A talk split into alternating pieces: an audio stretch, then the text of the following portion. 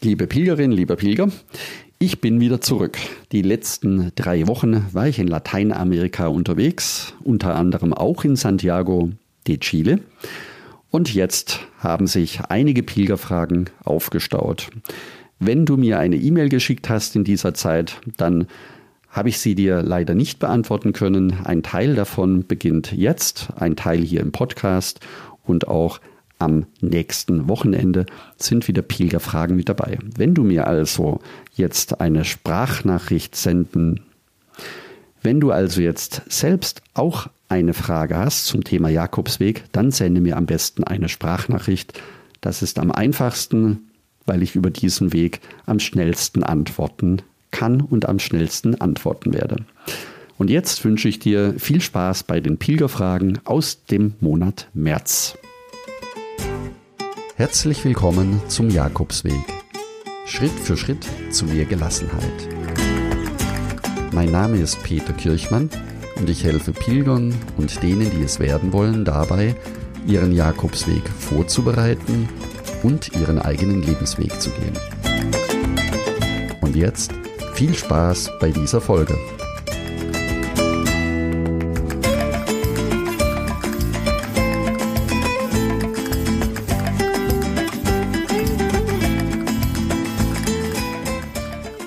Ja, starten wir gleich mit der ersten Frage, die von Jürgen kommt. Per E-Mail hat sie mich erreicht. Hallo Peter, ich habe mich gerade im Buen Camino Club registriert. Beim Anschauen der Unterkunftsverzeichnisse fällt mir auf, dass diese durchweg auf Daten aus dem Jahr 2020 basieren. Ist eine Aktualisierung geplant? Mit besten Pilgergruß, Jürgen. Ja, lieber Jürgen, das ist tatsächlich so, dass die Daten überwiegend aus dem Jahr 2020 stammen. Und du kannst sie natürlich nach wie vor bedenkenlos nutzen, auch wenn sie jetzt rechnerisch gesehen zwischen knapp zwei und drei Jahre alt sind. Es hat sich zum Glück auf den meisten Jakobswegen nicht sehr viel verändert durch die Pandemie. Das heißt, es sind zwar einige Herbergen weggefallen, dafür sind auch neue entstanden und der größte Teil der Unterkünfte, die im Unterkunftsverzeichnis der unterschiedlichen Jakobswegen genannt werden, gibt es auch heute noch. Was sich verändert hat, teilweise ist der Preis. Das heißt, hier kannst du zwischen 5 und 10 Prozent noch einmal dazu rechnen. Das sind bei den Standardherbergen im Schnitt 2, 3 Euro mehr wie in der Liste angegeben. Vielleicht fragst du dich jetzt, warum ist das so? Warum habe ich diese Daten noch nicht aktualisiert? Das liegt zum einen daran, dass es während der Pandemie schlichtweg gar nicht möglich war, Daten zu aktualisieren. Es wäre für jetzt das Jahr 2023 eine gute Möglichkeit, alle Wege noch einmal neu zu gestalten, alle Herbergsverzeichnisse auf aktuellsten Stand zu bringen. Das würde für mich bedeuten, dass ich über 1000 Unterkünfte, die inzwischen über die unterschiedlichen Unterkunftsverzeichnisse angegeben werden, manuell optimieren und manuell die Daten auf den neuesten Stand bringen müsste. Das schaffe ich, lieber Jürgen, leider nicht. Es ist aber geplant, diesen Part automatisieren zu lassen. Die Automatisierung hätte schon stattfinden können, wird also noch einmal aufgespart, weil die Technik noch nicht so weit ist. Und im Idealfall, das war der Wunsch von vielen Pilgern des Blogs, im Idealfall sollte es dazu dann auch eine Jakobsweg-App geben. Also hier noch ein bisschen Geduld. Die Daten kannst du trotzdem nutzen, auch wenn sie vielleicht nicht mehr zu ganz 100 Prozent nutzbar sind. Hier bitte ich um Verständnis und für alle anderen Pilgerinnen und Pilger natürlich auch. Der Tipp, die Daten sind nutzbar und in den einzelnen Ortschaften sind die meisten der Unterkünfte nach wie vor vorhanden. Die Preise an die heutige Zeit angepasst. In diesem Sinne wünsche ich dir Buen Camino und eine gute Reise. Die nächste E-Mail kommt von Jael. Herzlichen Dank hierfür. Sie schreibt, Hallo Peter, danke für deine Mail. Ich spiele mit dem Gedanken, mich auf den Jakobsweg aufzumachen. Da ich bisher noch nicht gepilgert bin, wirft das doch einige Fragen auf. Wie organisiere ich meine Reise am besten? Was packe ich ein? Was kann getrost zu Hause bleiben? Reise ich ganz alleine oder kann ich meine Tochter, die im Oktober zum Studieren auszieht, gewinnen und noch ein besonderes Mutter-Tochter-Erlebnis zu haben? Wenn ich alleine reise, braucht es besondere Vorbereitungen. Gibt es etwas zu beachten? Und da ich noch ganz am Anfang aller Überlegungen bin, die Idee ist erst zwei Tage alt, braucht es noch einiges an Input. Darauf freue ich mich, denn die Vorfreude ist die schönste Freude. Danke für deine Mühe und herzliche Grüße. Ja, liebe Jael, für genau diese Fragen habe ich im Blog zwei große Artikel geschrieben. Das heißt, einmal ein Artikel über Jakobsweg für Anfänger und einen zweiten Artikel Jakobsweg Vorbereitung.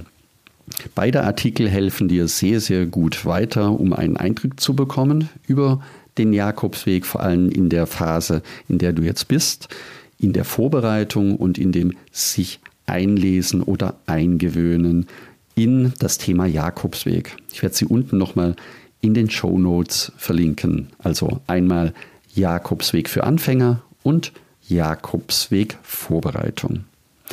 Viel Spaß beim Lesen und ich wünsche dir Buen Camino. Natürlich ist das ein ganz besonderes Erlebnis, wenn du mit deiner Tochter den Jakobsweg laufen kannst. Es wird etwas sein, was euch beide über Jahre hinweg verbinden wird und ihr werdet mit Sicherheit euch immer wieder über diese Reise unterhalten können. Also, du siehst, es lohnt sich. Buen Camino. Und jetzt kommen wir zur ersten Sprachnachricht, die Sprachnachricht von Bettina. Hören wir gleich mal rein. Hallo lieber Peter, äh, ich wollte über Ostern ein Retreat im Seminarhaus Engel bei Unterdietfurt besuchen und anschließend sehr gern ein paar Tage pilgern. Meine Frage ist jetzt, weißt du, ob es in der Nähe von Unterdietfurt Pilgerwege gibt? Und weißt du, ob es vielleicht auch ein kleines Herbergsverzeichnis geben könnte? Das wäre richtig toll. Ja, ansonsten sende ich dir ganz herzliche Grüße aus Leipzig und wünsche dir noch einen schönen Tag. Alles Liebe, Bettina. Ja, vielen Dank, liebe Bettina, für deine Frage, die tatsächlich etwas herausfordernd für mich war. Es gibt in der Nähe deines Seminarhauses Engel tatsächlich einen Jakobsweg, der auch ausgeschildert ist. Das ist der böhmisch-bayerische Jakobsweg von Schlägel nach Berbling. Das ist nicht der ostbayerische Jakobsweg, sondern der südostbayerische Jakobsweg, der von Passau kommend über Egenfelden, also ganz in deiner Nähe, nach Altötting und von dort weiter bis Wasserburg am Inn verläuft. Die genauen Wegdaten werde ich dir in den Shownotes verlinken. Das ist ganz interessant. Das heißt, die Tagesetappe von Egenfelden nach Reischach wird mit 19 Kilometern angegeben und ungefähr fünf Stunden Laufzeit. Dann würde es weitergehen von Reichsach bis Garching mit 28 Kilometer und von dort geht es dann bis Trostberg mit 18 Kilometer weiter. Das wären die ersten drei Tagesetappen. Wenn du weiterlaufen möchtest, geht es von Trostberg nach Obing 22 Kilometer und von Obing bis Wasserburg am Inn nochmal 19 Kilometer. Also, wenn du möchtest, kannst du deinen nach deinem Seminar eine Woche Urlaub machen und den südostbayerischen Jakobsweg gehen. Das waren jetzt viele Ortsnamen, die dir wahrscheinlich nichts sagen werden. Nachlesen und eine ausführliche Wegbeschreibung findest du tatsächlich ebenfalls im Internet unter Bayerns Passauer Land. Verlinke ich in den Show Notes. Und das gleiche gilt für die dazugehörigen Unterkünfte. Kannst du auf der dortigen Webseite anschauen. Es gibt von einfachen Unterkünften, einfachen Apartments bis zu schönen Hotels und Ferienwohnungen einige Möglichkeiten, wie du dort auf diesem Weg übernachten kannst. Jetzt wünsche ich dir ein gutes Retreat in Bayern in der Nähe von Unterdietfurt und anschließend einen schönen Jakobsweg auf dem südostbayerischen Weg, der von Böhmen bis nach Süden in Bayern führt. Buen Camino. Und die nächste Frage kommt von Elmar. Hören wir gleich hinein. Hallo Peter, mein Name ist Elmar. Äh, ja, ich bin Mitglied geworden. Leider habe ich derzeit äh, wenig Zeit beruflich. Ich habe letztes Jahr den äh, Camino del Norte gemacht, äh, von Lot angefangen bis äh, Santiago de Compostela. Und dieses Jahr, am 30. starte ich mit meinem Sohn, 16 Jahre, der äh, geistig ähm, schon behindert ist und sehr unter ADHS leidet, den Camino Portugues von Porto bis nach Santiago. Das haben wir uns vorgenommen, 230 Kilometer. Ähm, ich hoffe, dass ich ihm da so ein bisschen Tagesstruktur beibringen kann und er vielleicht auch ähm, durch die Landschaft äh, etwas ruhiger wird und ähm, vielleicht ganz andere Eindrücke bekommt über den Musikgang und dann eben auch über die Verlangsamung und Entschleunigung des Lebens an sich. Ja, ich ähm, suche noch eine vernünftige App für den Camino Portugues. Damals gab es die, äh, die Ninja-App, aber ich glaube, die wird nicht mehr gepflegt. Und deswegen brauche ich jetzt im Moment noch mal eine App ähm, oder einen Tipp für eine App, ähm, auf der ich, mit der ich dann unter Umständen auch navigieren kann und Herbergen buchen kann, etc. Und am besten eine, die natürlich dann auch nur über GSM läuft, falls keine Internetverbindung gibt. Wenn du da einen Tipp hast, wäre ich sehr dankbar. Der Elmar aus Köln. Dankeschön. Ja, lieber Elmar, herzlichen Dank für deine Frage. Und natürlich würde ich dir am liebsten die App von Jakobsweg Lebensweg aus dem Buen Camino Club empfehlen. Die ist allerdings noch nicht fertig. Sie ist geplant für dieses Jahr. Deswegen einige andere Empfehlungen, klassisch analog. Natürlich die Buchvarianten, die gelbe Outdoor-Führer zum Camino Portugues oder den roten Roter als analoges Buch oder als analoges Reisebuch, das du mitnehmen kannst. Und dann kommen wir jetzt zu den digitalen Varianten. Ich selbst nutze sehr gerne die ganz klassische Webseite von Gronze, auch wenn sie vielleicht nicht ganz so modern ist. Sie hat die wichtigsten Informationen und vor allen Dingen sind sie offline nutzbar. Ein kleiner Vorteil. Sie bietet neben den Karten und der Wegbeschreibung auch die dazugehörigen Unterkünfte an. Dann nutze ich in Spanien auch gerne die App von Buen Camino. Ein gelber Pfeil auf blauem Hintergrund. Dort gibt es den Camino Portugues auf Spanisch, also in spanischer Sprache. Sehr detaillierte Ortsverzeichnisse, die du ebenfalls nutzen kannst. Und die dritte Variante, die ich inzwischen am häufigsten verwende, ist die klassische Seite von Komoot. Komoot gibt es auch als App. Dort kannst du deine Karten und deinen Wegverlauf selbst eintragen und selber planen. Die App bietet eine Routenplanung und Navigation. Du siehst also immer in Echtzeit, wo stehst du gerade mit dem blauen Punkt und ist auch eine sehr gute Möglichkeit, deinen Weg individuell im Voraus zu planen. Und natürlich gibt es auch hier eine Offline-GPS-Navigation bei Komoot. Das soll es eigentlich schon gewesen sein. Mehr nutze ich nicht. Die kann ich bedenkenlos weiterempfehlen, weil ich sie auch letztes Jahr auf dem Camino Primitivo genutzt habe und in den Jahren davor auch für die anderen Caminos. Ich hoffe, ich konnte dir weiterhelfen und wünsche dir und deinem Sohn eine wunderbare Zeit auf dem Camino Portugues und ein herzliches Buen Camino. Ja, die nächste Frage kommt von Mila. Auch hier hören wir gleich in ihre Frage hinein. Guten Abend, Peter. Mein Name ist Mila und ich möchte dir eine kurze Frage stellen. Und zwar, wir würden dieses Jahr mit meiner Freundin im Sommer Camino Frances laufen und dafür planen wir fünf bis sechs Wochen. Ja, entsprechend äh, wird auch unser Rucksack groß sein. Deswegen meine Frage, ist es möglich, dass ich meinen Rucksack mit einem Fassungsvermögen über 50 Liter als Handgepäck in den Flugzeug mitnehmen darf? Vielen Dank und eine schöne Zeit.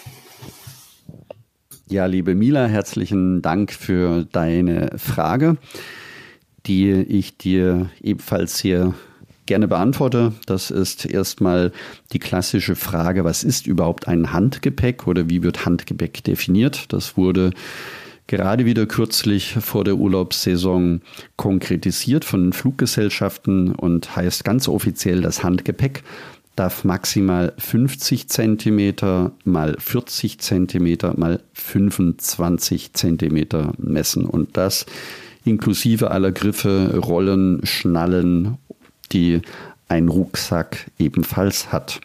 Das Maximalgewicht darf wiederum 10 Kilogramm nicht überschreiten. Meine erste Empfehlung wäre natürlich für dich bei einem 50 Liter Rucksack. Das ist schon relativ groß für den Jakobsweg. Das kommt darauf an, welchen Rucksack du hast, das heißt, wenn er die 50 Zentimeter in der Länge überschreitet, geht es definitiv nicht mehr ans Handgepäck. Ich habe selbst für meinen Camino im letzten Jahr einen neuen Rucksack gekauft, der exakt das Handgepäckmaß nicht überschreitet. Das sind aber dann maximal 35 bis 45 Liter im Rucksack. Das heißt, es könnte bei deinem 50 Liter Rucksack etwas eng werden. Das erste, ihn nicht so viel bepacken und erstmal nachmessen, wie groß das Gestell ist. Wenn das Gestell schon bei 51 Zentimeter in der Länge ist, kann ich dir sagen, wird das nicht funktionieren. Ich bin gerade aus meinem Urlaub zurückgekommen aus Südamerika und hatte ebenfalls einen Rucksack dabei, der als Handgepäck tauglich war und es sind tatsächlich exakt 50 Zentimeter, ein Zentimeter mehr und er wäre eben nicht mehr oben ins Handgepäck hineingekommen. Die Frage finde ich sehr wertvoll, auch für weitere Pilger. Denn inzwischen gebe ich keinen Rucksack mehr auf für den Jakobsweg, sondern nehme ihn grundsätzlich als Handgepäck mit. Deswegen kann es sich sogar lohnen, wenn du öfters unterwegs sein möchtest oder mehrere Jakobswege laufen möchtest, wenn dir das jetzt schon klar ist, dann kannst du dir einen Rucksack kaufen, der genau diese Handgepäckmaße nicht überschreitet. Und schon beim ersten Flug, wenn du eben kein Gepäck aufgeben musst, hat sich dieser Mehr, die haben sich diese Mehrkosten in der Regel schon fast wieder egalisiert. Denn wenn du kein Gepäck unten in den Flieger verschauen musst, wirkt sich das natürlich auch positiv auf deine Flugkosten aus. Ich hoffe, ich konnte dir weiterhelfen und wünsche dir natürlich einen wunderschönen und erlebnisreichen Buen Camino. Ja, wenn auch du jetzt noch mehr über den Jakobsweg erfahren möchtest, um dich vorzubereiten oder deine nächste Reise zu planen, dann werde am besten gleich Teil des kostenlosen Buen Camino Clubs. Das ist deswegen relevant für dich, weil du dadurch schneller und einfacher vorbereitet bist und weil es dir die Sicherheit gibt, die wichtigsten Fragen beantwortet zu haben. Gehe deswegen am besten gleich auf buencaminoclub.de und trage dich dort direkt ein. Du kannst, wie gesagt, alles downloaden, was dir wichtig ist. Und wenn du spezielle Fragen zum Thema Jakobsweg hast, dann sende mir sehr gerne eine Sprachnachricht, die ich dir hier im Podcast dann auch live beantworten werde. Dazu kannst du ebenfalls im Buen Camino Club auf Sende eine Sprachnachricht an Peter schicken. Ja, zum Schluss noch eine Info für die nächste Folge. In der nächsten Folge gibt es weitere Pilgerfragen und weitere Sprachnachrichten. Du kannst also mir sehr, sehr gerne auch noch deine Fragen direkt stellen. Am besten, wie gesagt, auf Sende eine Sprachnachricht an Peter klicken und dann deine Frage sprechen. Ja, und natürlich, wenn du dich mit deinen Freunden über den Jakobsweg unterhalten möchtest, dann teile vor allem diese Folge und andere Podcast-Folgen, die für dich einen Mehrwert haben, mit deinen Freunden, damit du mit deinen Freunden genau darüber sprechen und dich austauschen kannst. Danke, dass du zugehört hast und ich freue mich, wenn wir uns nächsten Sonntag wiederhören. Und denke daran, du bist wunderbar. Ich wünsche dir eine lebensfrohe und schöne Woche. Buen Camino, dein Peter Kirchmann.